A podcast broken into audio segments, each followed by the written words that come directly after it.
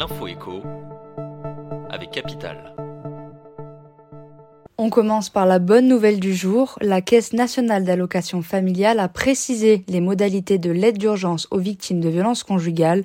Versée en une seule fois, l'aide sera d'un montant minimum de 240 euros jusqu'à 1330 euros. Elle sera établie en fonction des ressources du demandeur et du nombre d'enfants à charge. Toute personne victime de violences conjugales pourra solliciter cette aide. La demande se fait via le site internet de la CNAF. La victime devra alors montrer un document datant de moins d'un an et attestant des violences.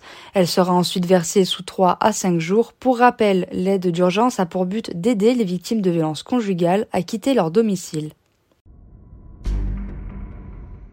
On poursuit avec le chiffre du jour, 1 million d'euros de perdus pour un réunionnais qui a malencontreusement oublié de récupérer son gain. Malgré les annonces et les recherches intensives de la Française des Jeux depuis plus de deux mois, le gagnant du My Million du 3 octobre dernier ne s'est pas manifesté. Pour la FDJ, ce montant rejoint le fonds cagnotte destiné à une remise en jeu future.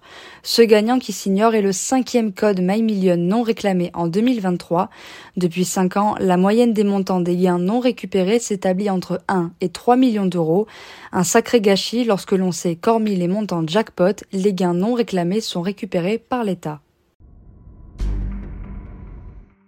On enchaîne avec la polémique du jour et elle concerne le pâtissier renommé Cédric Groulet.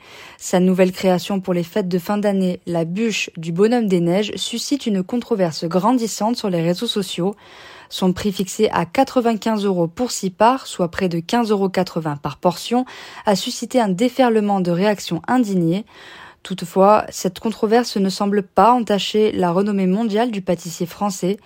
Considéré comme le meilleur chef pâtissier du monde en 2018 par le magazine britannique Restaurant, Cédric Grolet bénéficie d'une immense popularité sur les réseaux sociaux avec pas moins de 9 millions d'abonnés sur Instagram.